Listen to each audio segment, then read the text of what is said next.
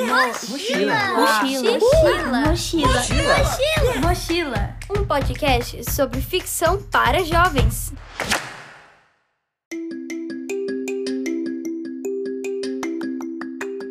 Olá! A discussão sobre a formação de leitores é recorrente e necessária. Mas o quanto a gente fala sobre a formação de novos escritores?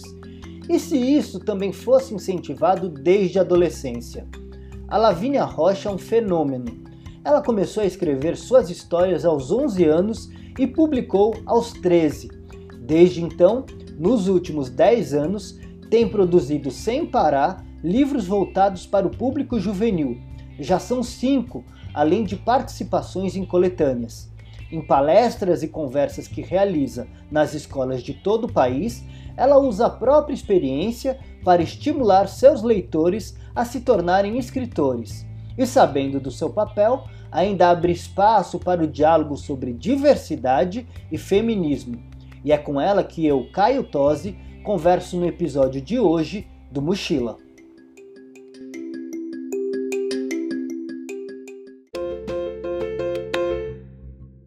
Então, estamos aqui com a Lavínia Rocha. Estou muito feliz de estar tá conversando com você, Lavínia. Obrigado por ter é, aceito esse convite. Muito feliz de, de conversar com você neste episódio do Mochila. Ei, Caio, ei, pessoal. É, eu estou feliz de ter recebido esse convite, estar tá aqui. Um projeto super legal, super minha cara também. Eu adoro falar sobre literatura juvenil e adoro esse recorte especificamente que você tem feito. É, ô, ô Lavínia, você sabe que eu costumo, tenho começado as entrevistas com uma pergunta para os meus convidados e convidadas. Mas essa pergunta não vai caber muito a você, porque eu pergunto para eles como que a trajetória pessoal e profissional deles cruzou com a literatura juvenil. No seu caso, a literatura juvenil abriu tudo, né? Porque, só para contextualizar quem a gente está ouvindo, embora eu já tenha falado aqui na apresentação do programa, você começa a escrever com 11 anos, não é isso, Lavínia? Conta para mim como que foi, como isso, como então a literatura juvenil é, surgiu na sua vida como leitora, mas também logo de cara como escritora. Então, é muito curioso, porque eu nunca tive o sonho de me tornar escritora, eu nunca pensei que isso era possível.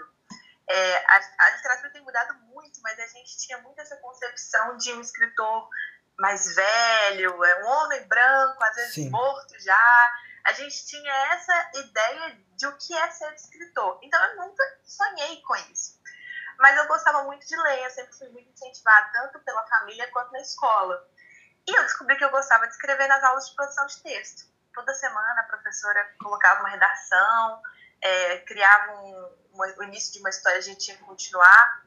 Mas tinha um problema que a professora colocava um limite de 30 linhas. Eu hum. detestava esse limite de 30 linhas. Falei, não, vou agora pro meu computador. Eu vou escrever o tanto que eu quiser, na hora que eu quiser, do jeito que eu quiser. Eu já brincava com alguns poeminhas, quando era um pouco mais nova até. Mas aí eu falei, não, agora eu vou escrever uma história mesmo. E aí eu escrevi O Amor em Barcelona, que é o meu primeiro livro. Uhum. Daí eu tinha 11, né? Mas eu morria de vergonha. Eu nunca fui tímida, assim, não tenho o menor problema falar em público, apresentar trabalho, até o contrário, falta vergonha na cara. Mas, para falar que eu era escritora, para mostrar minha história pro, pro mundo, eu tinha, eu ficava um pouco receosa, assim, eu tinha um problema que era os meus pais descobrirem que eu tava escrevendo um romance por aí, sabe? que eu tava escrevendo um livro com um beijo na boca. Ai, assim, aos 11 anos, meu Deus. É, aos 11 anos, eu nem tinha beijado na boca ainda e já tava lá escrevendo. Mas eu tinha muito essa coisa, eu lia muito romance, então assim, me, me, influenciava muito. Daí eu, eu mostrava pra uma prima minha e mostrava pra uma amiga. E a minha prima me ajudava, minha primeira leitura beta, me ajudava muito, que ela não estava entendendo. E quando a minha amiga leu, ela adorou e falou: Olha, isso vai virar um livro, você vai se tornar escritora, você vai ficar famosa, seus livros estão nas livrarias. E aí aquela, ela ia construindo essa narrativa, esse sonho. E eu fui falando assim, ela tá, onde ela tá pensando que ela tá, sabe? Que mundo é esse que ela tá vivendo? Porque não existe escritor com... Eu já tinha 12 nesse momento quando eu mostrei pra ela, eu escritor com 12 anos, não existe isso, né? Olha pra mim e tal. E aí ela me obrigou a mostrar pra minha mãe. E foi minha mãe que resolveu investir pra poder uh, me estimular a continuar escrevendo. Daí uhum. nós publicamos de forma independente, o Amor em Barcelona, há 10 anos, exatamente 10 anos, em setembro de 2010. E, e assim, eu entrei pro outro lado da literatura. E sua mãe tomou um susto quando descobriu que você estava escrevendo dentro do quarto sem, sem saber o que você que você estava tramando lá?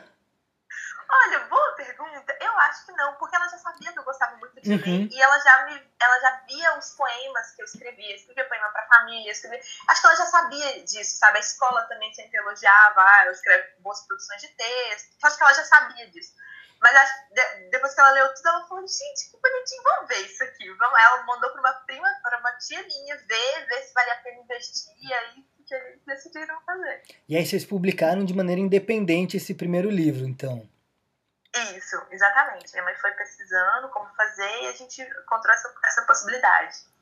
E aí, mas é, nessa época você já era uma leitora, como você contou, e o que, que você tinha como referência? Eu sei que você tem aí como inspirações alguns dos grandes nomes da nossa literatura juvenil, né? Pedro Bandeira, Talita Rebouças, Aham. Paula Pimenta. Era, era isso que você lia? Eram eles que você lia?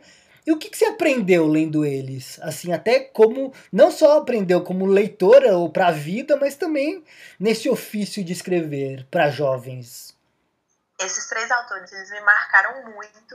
E antes disso, eu lia qualquer coisa que caía na minha mão. Uhum. Assim, era, a bibliotecária assim, mu- muito selecionava o que eu lia, eu lia. Os estrangeiros, eu, eu não me lembro. Eu, eu tinha muita dificuldade com o inglês, então eu não me lembro, não, não me lembro os, os títulos dos autores. Não me importava também, eu só lia, lia, lia. Uhum. Depois eu li primeiro foi Pedro Bandeira, porque eu queria ler um livro é, de romance. Eu li, achei que A Droga do Amor era um romance. Uhum. E eu li e descobri que é um romance policial. Exato, é. E eu fiquei encantada, apaixonada. É, foi daí que eu quis escrever o De Olhos Fechados, que é um livro que envolve mistério também. Uhum. A Thalita Rebouças, eu não lembro mais a ordem, se foi o Pedro Bandeira ou a Thalita Rebouças que surgiu primeiro. Mas a Thalita Rebouças veio de um projeto que a minha mãe tinha, que era, era se eu, eu combinei com ela, que toda prova que eu pegasse média, ela ia me dar um livro. Mas ela se recusou, porque eu, era uma muito boa aluna, ela ia falir, coitada. Ela falou, não, se você mantiver suas boas notas, ao longo da, da etapa, ao final da etapa eu vou lá e te dou um livro por mês, um livro por mês. Uhum.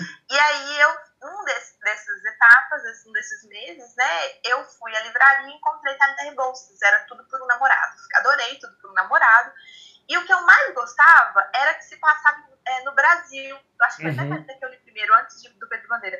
Porque eu falava, gente, são nomes que eu conheço, a minha cultura, é, eu sei falar aqui, eu sei pronunciar esses nomes, eu sei de onde ela tá falando, assim, não conhecia a cidade, não conhecia, não conhecia o Rio de Janeiro, é, acho que eu nunca tinha ido ao Rio de Janeiro nessa época, mas eu sabia do que ela estava falando, enfim, eram coisas próximas da minha, da minha realidade. Foi a primeira vez que eu falei, olha, tem gente brasileira escrevendo para adolescentes brasileiros também. Sim. Não, a literatura nacional não é só a clássica, né, que Uhum. muitas vezes eu tinha muita dificuldade de entender e acessar, enfim, com 11, 12 anos.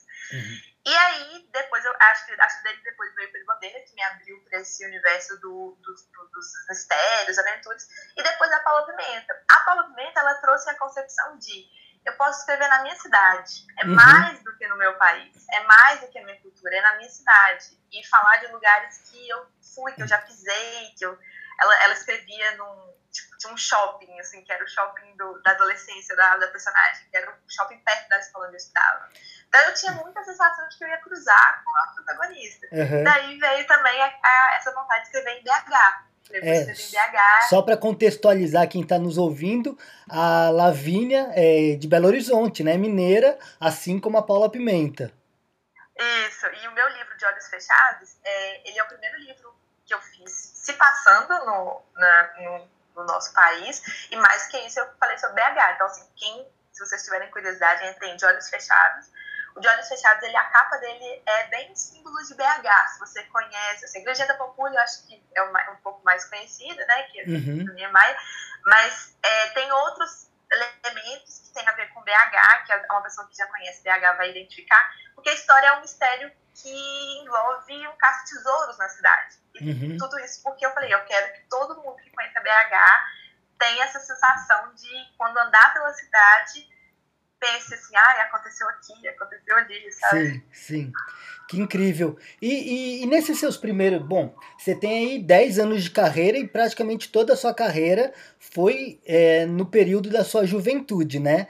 Como que as suas é. experiências, é, as experiências da sua vida, é, influenciavam a sua escrita? Você levava as coisas que você vivia para os seus livros? Como que é, como que é isso na sua, na sua carreira, Lavínia?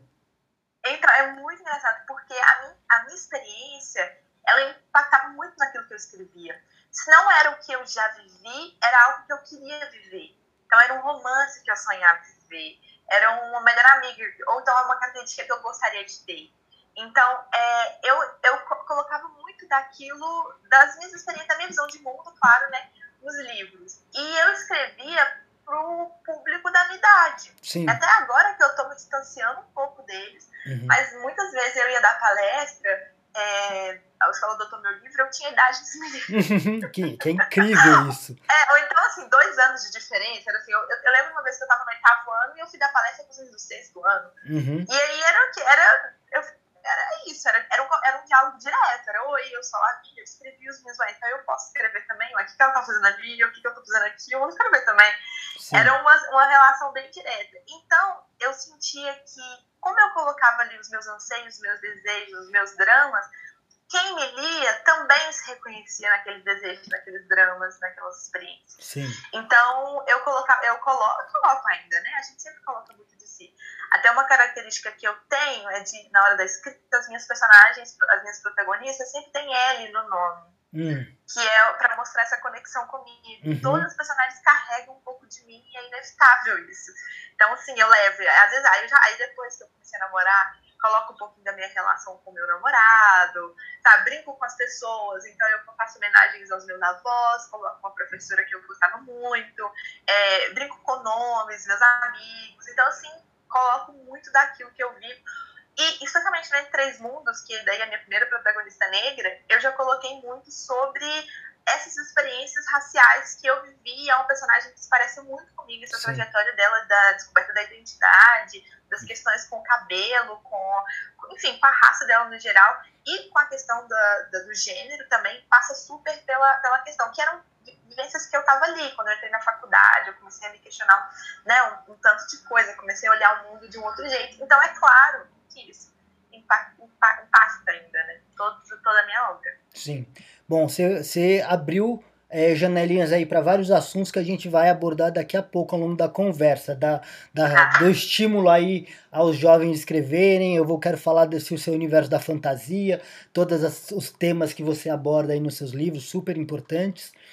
Mas pegando o gancho dessa experiência é, é, de ser jovem e escrever para jovem, é, o que, que você acha aí na sua experiência? Lógico que talvez essa, essa pergunta seja ampla e profunda, não precisamos ir tanto é, tá. numa profundidade. Mas o que, que você acha de. de, é, de o que, que você acha de elementos? O que, que precisa ter um livro juvenil para conquistar o, o jovem leitor? É, eu acho que, de maneira geral, pela, percebendo assim, não fiz nenhuma pesquisa sobre isso, mas pela minha experiência, eu acho que o leitor ele precisa se encontrar ali. Uhum. De um jeito ou de outro. Ele precisa. Não pode ser muito distante. Eu acho que às vezes a gente peca um pouco quando a gente vai se distanciando. É que a gente vai tentando. É, a gente acha que sabe como aquele adolescente está vivendo. A gente vai se distanciando, a gente vai sentindo assim, ah, era muito drama, era tudo exagerado. Mas quando você está vivendo aquele momento, aquilo é o momento da sua vida, é o drama da sua vida, é são uhum. seus problemas, não dá para minimizar. Então eu acho que ele precisa assim, se reconhecer ali, então ele precisa ler, os problemas eles estão, estão sendo tratados com seriedade, que, uhum. que merecem. Então eu acho que a primeira questão é uma questão que está sendo muito demandada agora, é a questão da representatividade. Uhum. Então, se, se enxergar ali é, racialmente, em questões de gênero, em questões, enfim, todas essas questões, todos esses, é, uh, esses grupos minoritários, eles querem se enxergar. Se você pensar que os grupos minoritários formam a maior parte da, da população, uhum. então eles querem se enxergar, eles, são, eles não estão aceitando mais é, questões tão distantes da vida dele E esse, essa identificação, porque eu acho agora a gente está vendo um momento que o escritor ele não fica mais só distante em seu quarto escrevendo. Não é passivo, né? É, é uma relação direta. É um, Sim. As redes sociais, ele quer, quer conhecer aquele. É uma celebridade. Assim. Uma vez eu fui num. Assim, acho que a gente não tem muito essa noção, mas uma vez eu fui numa escola e os alunos eles estavam achando que eu era assim, quase uma, sabe, uma estrela Sim. de cinema. Sim. E aí eles queriam filmar, e eu chegando no carro, e eles filmando. Então, assim, eles, eles querem isso, eles querem essa relação de Uhum. entender você como uma celebridade e, portanto, querem te seguir, querem saber o que, que você está fazendo. E eu acho que essa identificação leitor e escritor também é muito importante. Aham. Então, eu acho que são alguns elementos, é, né, em resumo é isso, assim, o escritor levar a sério as questões, as problemáticas que o seu público tem, não tratar com menos, né, como algo menor, que a gente tem mania de, ai, na minha adolescência eu achava É. que era assim, porque são as questões que a gente vive. E essa identificação e essa representatividade, eu acho que são elementos fundamentais um livro, assim. Eu fico sempre pensando quando eu leio livros para jovens, Lavínia, eu sempre, às vezes eu tenho impressão e consigo classificar em, dois, em, em, em duas vertentes, né? Que às vezes eu percebo uns livros que são sobre jovens e outros que são para jovens, né? E acho que tem uma diferença, porque eu percebo que os que reverberam mais no leitor é quando o autor consegue escrever para eles, né? Entender o universo deles de fato, né? Porque eu posso falar sobre, sobre a juventude de um aspecto de, uma, de um distanciamento de tempo, de um olhar nostálgico, que é super válido também, de acordo com a escolha do escritor. Mas esse negócio de falar para o jovem é o grande diferencial, né? É, tem uma linguagem, tem. ah, não, não pode ser. Não pode subestimar e nem tentar ser pedagógico demais, Uhum. porque tudo isso se torna um empecilho, né? A criança ou adolescente vai lendo e vai percebendo, não, isso aqui não- Olha essa expressão aqui, nada a ver, a gente nem fala assim mais hoje. É umas coisas Exato. assim, assim, isso não faz parte. Não, é- não é assim que eu pediria uma menina em namoro, algo Uhum. assim. Sim, sim. que, que faz, é uma pesquisa que tem que ser feita, né? Tem que É. igual eu fico falando hoje, os meus leitores já estão no TikTok, os meus leitores já estão aqui, ó, em outro mundo, e eu já tô até passando um pouquinho, eu tenho, eu tenho que ficar correndo atrás, né? me atualizando. Sim, sim. É, tem que estar atualizado totalmente, né, Lavínia? Eu concordo. Eu queria. ah, eu vou entrar aqui num- na questão do seu universo da fantasia, mas só para a gente não esquecer, eu quero citar aqui todos os livros que você tem publicado, tá? É, são cinco livros. É um Amor em Barcelona, De Olhos Fechados, e a, e a trilogia de fantasia, né? Que é o Entre Três Mundos, Entre Três Segredos e Entre Três Razões. É isso, né? Isso, aham. E, e aí você também tem contos publicados nas coletâneas Amores Improváveis, Formas Reais de Amar, Contos de Natal para Viajar e Flores ao Mar. Isso, É uma- exatamente. Bela trajetória em 10 anos aí de carreira. É, e eu queria. É isso, você começou. é, você contou aí do amor em Barcelona e dos olhos fechados, é, de olhos fechados, é, que eram histórias com viés realista, que se passavam nas escolas, né, no universo, em BH, como você disse. E aí um dia você resolveu é, viajar aí para universos fantásticos, fantásticos. Como que foi isso, Lavínia? O que, que te levou a, a, a essa é, a arriscar novos mundos aí?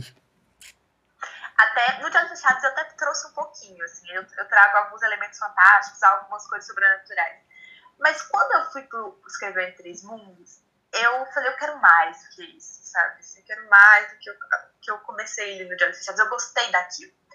E eu lembro que um livro foi muito importante para mim, é nacional também, chamado, é uma coleção chamada Poderosa, do Sérgio Klein. Ele é Uhum. mineiro também. É, acho que é o diário, é, tinha tem um subtítulo se eu não me engano, é o Diário de uma Garota que tinha o mundo nas mãos. E é um livro que tem esse toque realista, então, assim, ele é uma garota, da escola, namoradinhos, não sei o que, nananã. Mas ela descobre que ela tem um poder que tudo que ela escreve com a mão esquerda acontece. Ela Uhum. muda a história da Joana Dark e tal. E eu achei aquilo fantástico, porque- quando, eu acho que quando você traz isso pra escola, não é que vai à escola todos os dias, tem pai, mãe, não sei o que, irmão, nanana. Quando você vê uma fantasia nesse meio aparentemente normal, você quase se sente parte daquela história. Você quase acredita que pode acontecer com você. Então eu falei, eu quero trabalhar com isso, eu quero trabalhar com um mundo que ao mesmo tempo que seja um outro mundo, seja muito próximo do nosso. Então eu construí a, a história do Entre Três Mundos. Ah, eu também adorava o colégio interno. Ai, colégio interno. Fiz um colégio interno. Sim. É, criei esse universo, mas assim, as, as, coisas que do nosso mundo estão presentes lá também. Então é uhum. é sempre essa sensação de que pode ser nesse universo que a gente vive, pode acontecer isso, e, e, enfim, a gente pode. É, eu quero que a criança, o adolescente, leia e sinta que na escola dele ele pode viver algumas daquelas coisas. Então foi um universo criado, mas a partir de coisas, questões fantásticas que eu comecei a trazer. E eu descobri que eu gosto muito de criar mundos. Assim.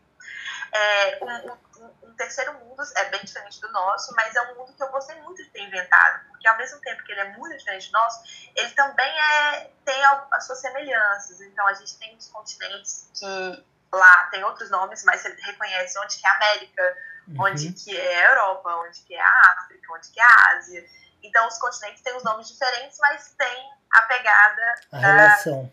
Da, a relação. Então eu, eu gostei de brincar com isso, brincar com cultura, gosto muito disso. É, história, eu, eu sou historiadora, né? Então uhum. eu gostei de trabalhar com isso, inventar um pouco essa pegada.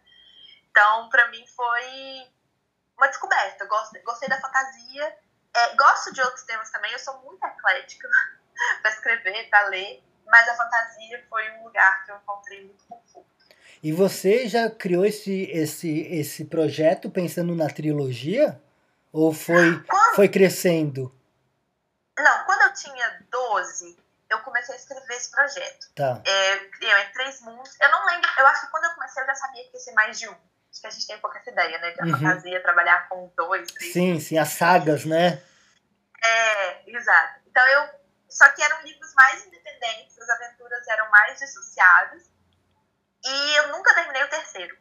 Eu fiz o primeiro, fiz o segundo e fiz metade do terceiro. Eram aventuras dissociadas com os mesmos personagens. É, mas quando eu fui reescrever aos 17, eu trabalhei com outra pegada. Assim, o primeiro livro é bem parecido, eu acho é mesmo, mas no segundo eu já caminhei para outro lugar. Aí sim, eu já sabia que iam ser três, porque eu já tinha escrito três outra vez, mas eu, mesmo caminhando para outro lugar, eu quis manter essa questão da trilogia, porque tinha início, meio e fim ali para construir. Eu gosto de três, acho três um bom número, assim, uhum. para trabalhar. E tem um crescimento da personagem, a, né, as aventuras que ela vai viver, eu achei que três davam certo. Mas quando eu comecei, a, comecei a reescrita, eu não sabia exatamente o que ia acontecer.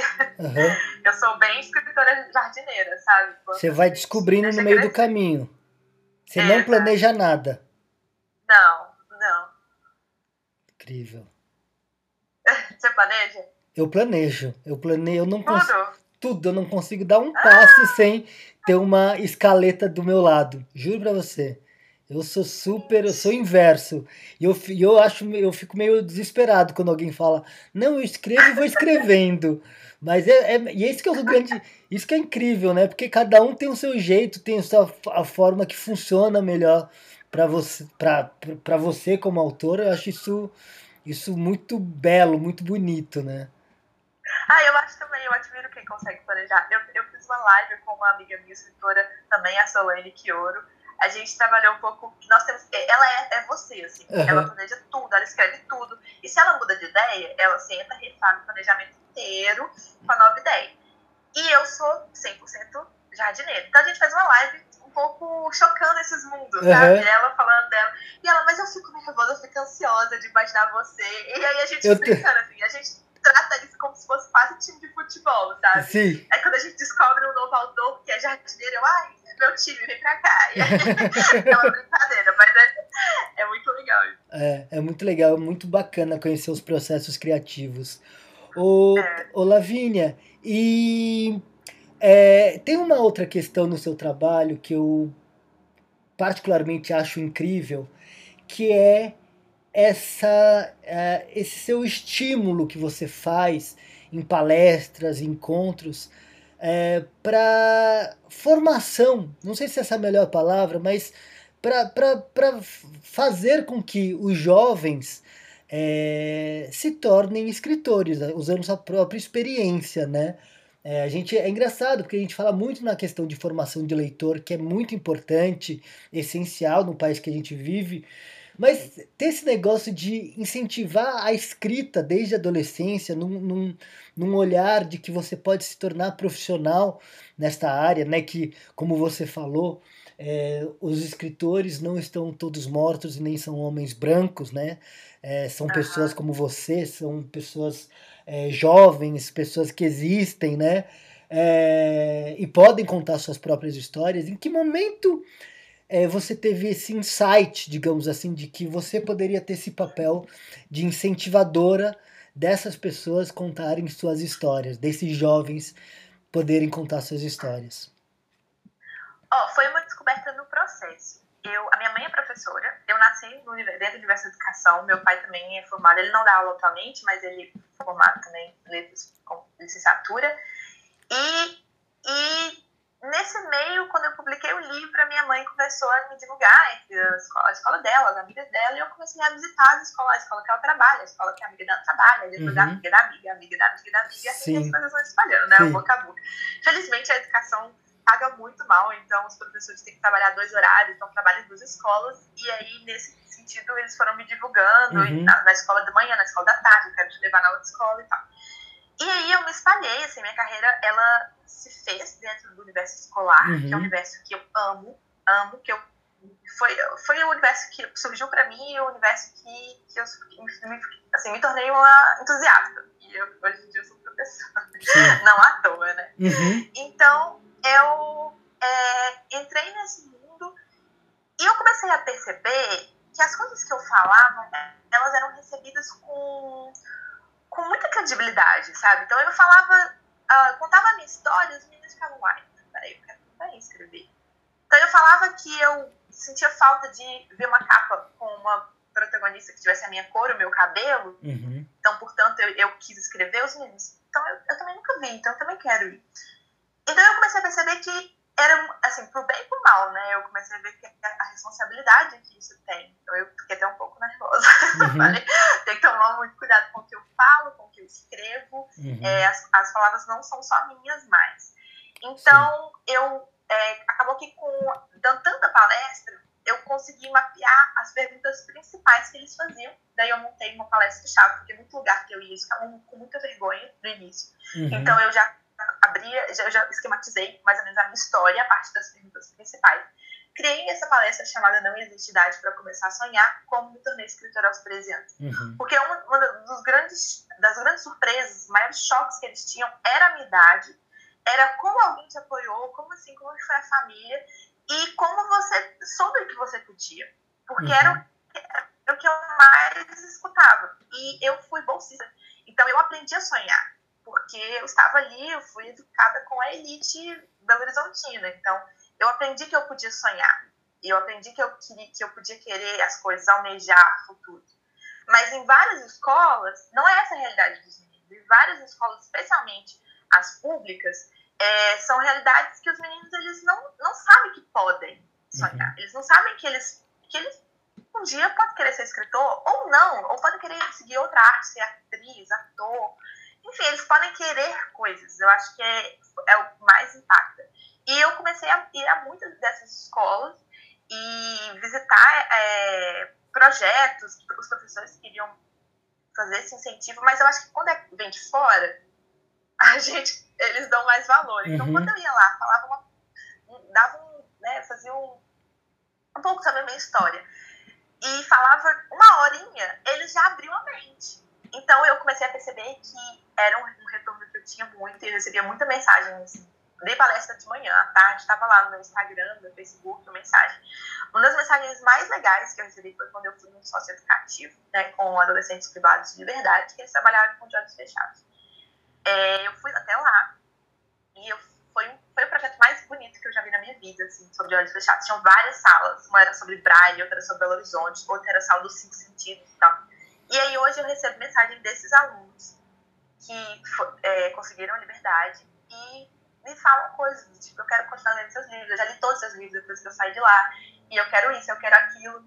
Então eu acho que quando eu comecei a perceber que as coisas que eu estava falando estavam entrando, foi quando eu falei, é isso que eu quero pra mim, sabe? Uhum. Fazer esse incentivo, eu quero participar. Então, é aquela coisa, a gente conseguir tocar sempre uma pessoa em cada lugar que vai, Sim. já tá sensacional. Especialmente porque, é igual como eu falei, eu vivo muito escola pública, a escola pública tem cor, né? E a gente ainda tem cor, né? E a gente tá num lugar que a gente precisa incentivar as pessoas negras. As crianças negras precisam aprender a sonhar. Então, eu acho que eu, eu, eu gostei, o que eu mais gostei do meu trabalho era casar, o que eu amo fazer, que é escrever, com a possibilidade de dar a chance para outras pessoas sonharem. Assim, né? Então, para mim, isso virou. Tô até sofrendo aqui na pandemia. Eu não tô podendo mais ir escola. Uhum, é difícil, né?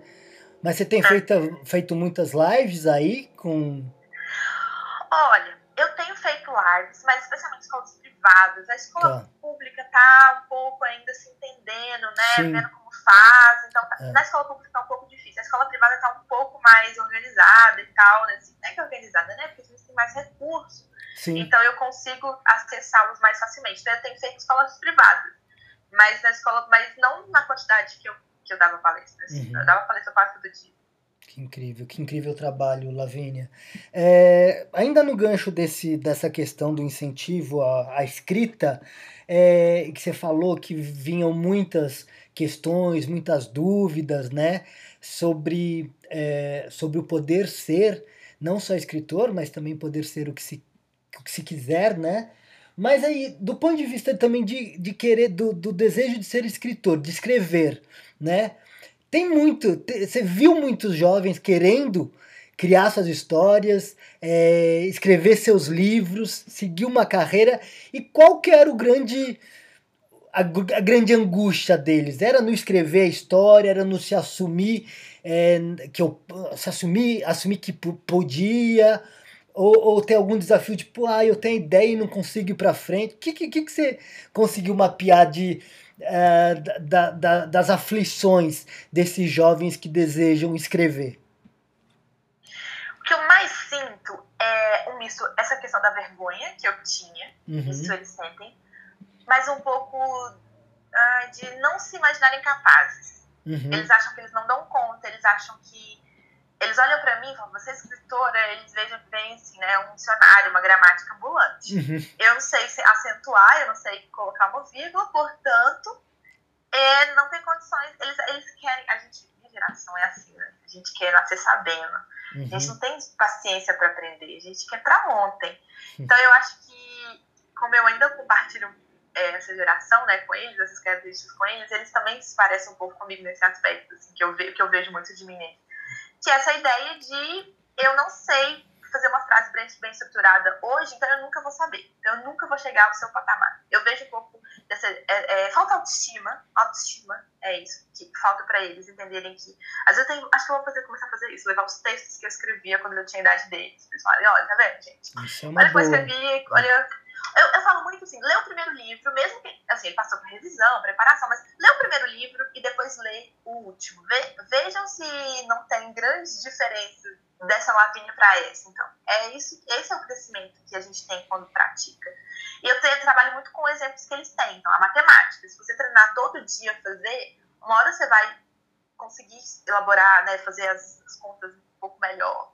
E e eu falo muito com a, a prática da, da redação é essa, assim, é você, a professora pediu um rascunho, você faz um rascunho, depois você passa limpo, que vai sair melhor a nova versão.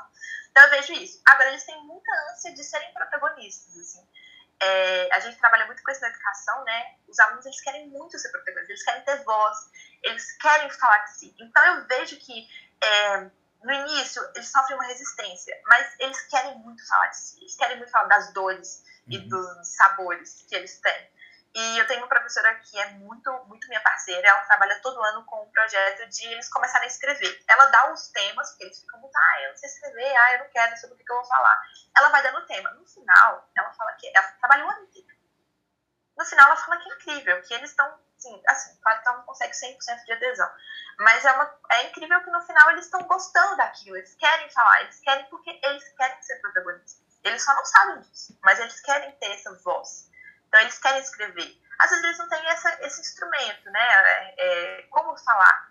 Mas é isso, eu acho que é isso que a gente precisa incentivar. Como falar, a gente vai aprendendo. Só uhum. fala. Sim. Então, vai, vai descobrindo no caminho, né, Lavínia? É, sim.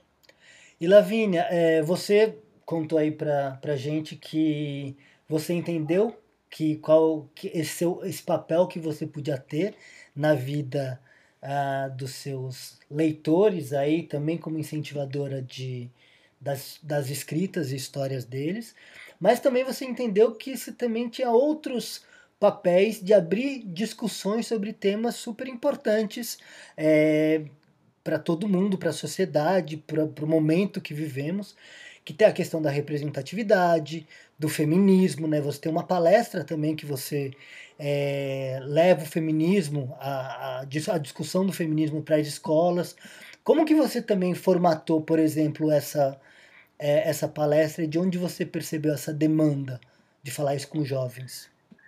Olha, tudo começou por uma questão bem egoísta, que eu queria entender essas questões. Que é, que é, é um ponto de partida legítimo demais. É, a literatura para mim sempre foi, em primeiro lugar, para eu entender o mundo, para eu me entender, para eu fazer os, os, meus questionamentos. Era o meu, era o meu lugar de ser protagonista. Uhum. Era o uhum. meu lugar de ser, falar aquilo que eu queria. E aí eu comecei a perceber por exemplo, quando eu fiz a minha primeira protagonista negra, foi 100% eu queria me ver na capa. Foi essa a ideia, eu quero ver o meu cabelo negro quando saiu na, na, na, assim, quando eu publiquei na, no Facebook, eu lembro, uhum. que a capa do livro, duas colegas escritoras negras comentaram, a primeira coisa que elas comentaram, que legal uma protagonista negra, uau, uma protagonista negra. E eu falei, caramba, tem mais gente olhando isso também. Porque eu achei que era uma coisa 100% pra mim. Uhum. Tô fazendo pra mim. E eu comecei a perceber, isso foi em 2015, quando as, as questões raciais estavam borbulhando na minha cabeça. Então, eu comecei a pesquisar mais sobre isso e eu comecei a ver que os meus leitores também estavam sendo impactados com isso. Eles olhavam a capa do livro, olha esse cabelo, olha, fez uma fitagem muito boa, não sei o quê. E fitagem é um termo muito específico para quem é casteado ou crespa. Então, eram elas, elas viam ali as questões da, da, da, vida delas, e aí os meus meninos também, que eu falo, tem movimento negro no colégio do Entre Três Mundos, falo também sobre uhum. a questão com o Mimi, com os meninos. E aí eu percebi que, mais uma vez, as coisas que eu falava traziam impacto, mais que eu esperava, assim, a gente acha que faz pra, si, né?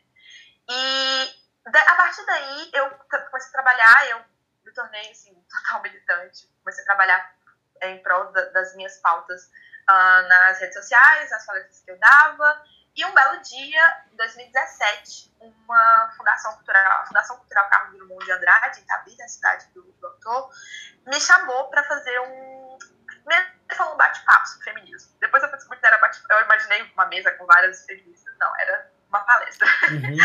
e eu tive que planejar uma palestra. E eu fiquei muito nervosa, porque a minha carreira inteira foi falar sobre, minha, é, foi falar sobre a minha carreira, né? Sobre a minha experiência como escritora, uma coisa a qual eu já estava acostumada. Mas de repente eu ia falar sobre feminismo. De uma forma.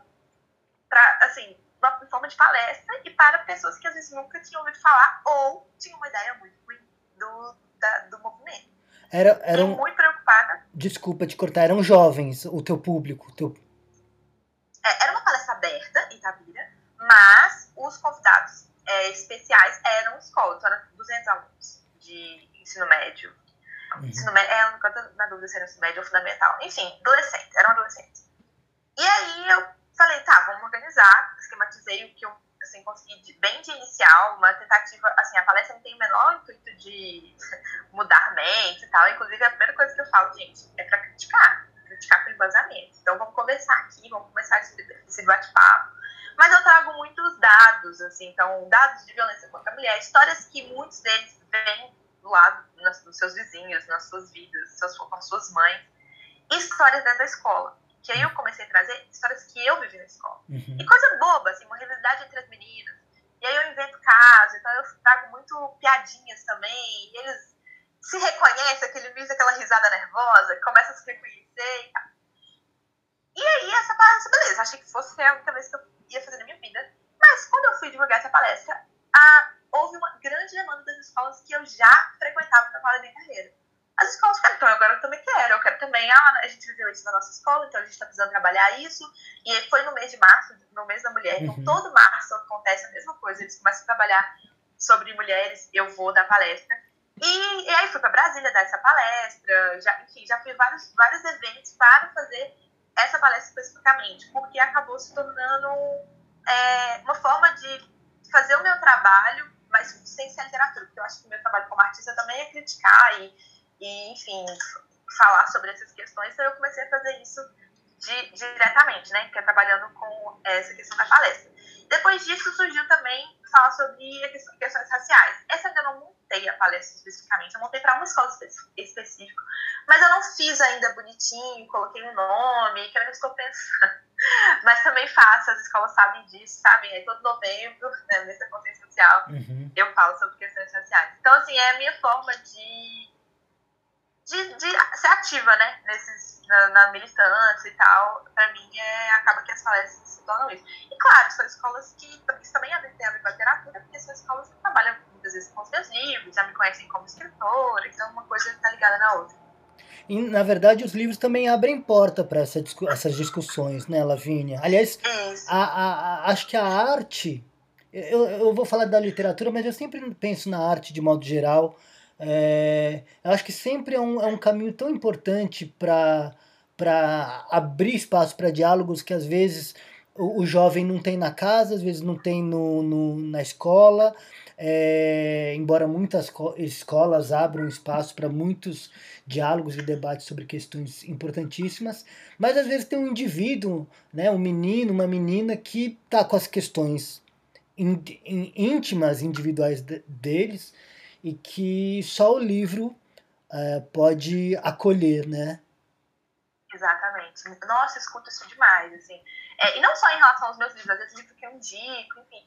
É, ou outros livros eles trazem para mim. Ah, e tal livro foi muito importante, sei lá, a questão da sexualidade, que é, que é um grande tabu, e né, às vezes nem a escola, dependendo da escola que o aluno tá, nem a escola gosta de trabalhar, é, a família, enfim, conservador e tal. Às vezes é num livro que aquele aluno ou aluna se encontra. Então, a, é, é, ou no livro, ou num filme, ou numa série, uhum. enfim. Então, eu, eu, eu, acredito muito nisso. A arte tem esse papel de questionar, criticar, colocar os nossos sentimentos para fora e ser um, um instrumento de, de, de, reconhecimento mesmo, da gente se entender e, enfim, e se expressar, né?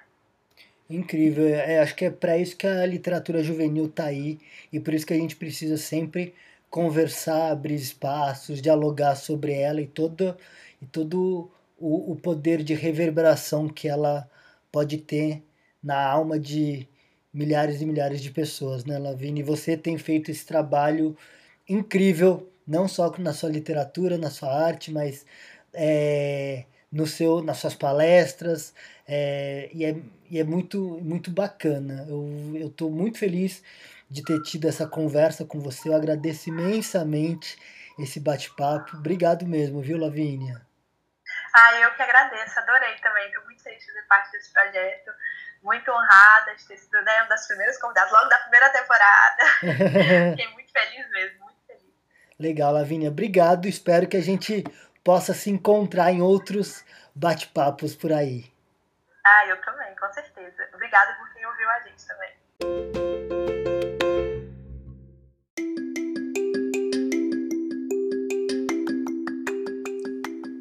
A Lavínia é uma inspiração para leitores e escritores de todas as idades. Eu agradeço imensamente por essa conversa.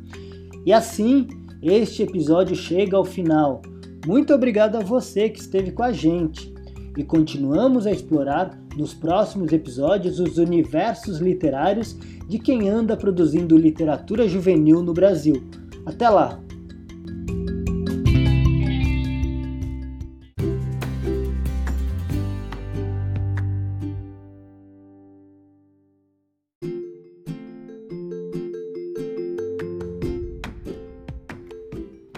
E ao final de cada episódio, eu agradeço os amigos e parceiros que ajudaram de alguma forma na realização deste podcast. Então, o meu muito obrigado para Bihel, que é o responsável pela nossa marca, para o João Amódio, que criou a vinheta que abre e encerra nossos programas, para o Chico Aleixo, que cuidou da mixagem da vinheta, e também o agradecimento a Renata Bortoleto, Renata Malhoca, Daniel Júnior, Anderson Costa, Felipe Parra, Mauro Palácios, Felipe Camargo e Oscar Garcia, que disponibilizaram seu tempo e conhecimento em conversas que me ajudaram a criar e formatar este projeto. Mochila. Mochila. Mochila. Mochila. Mochila. Um podcast sobre ficção para jovens.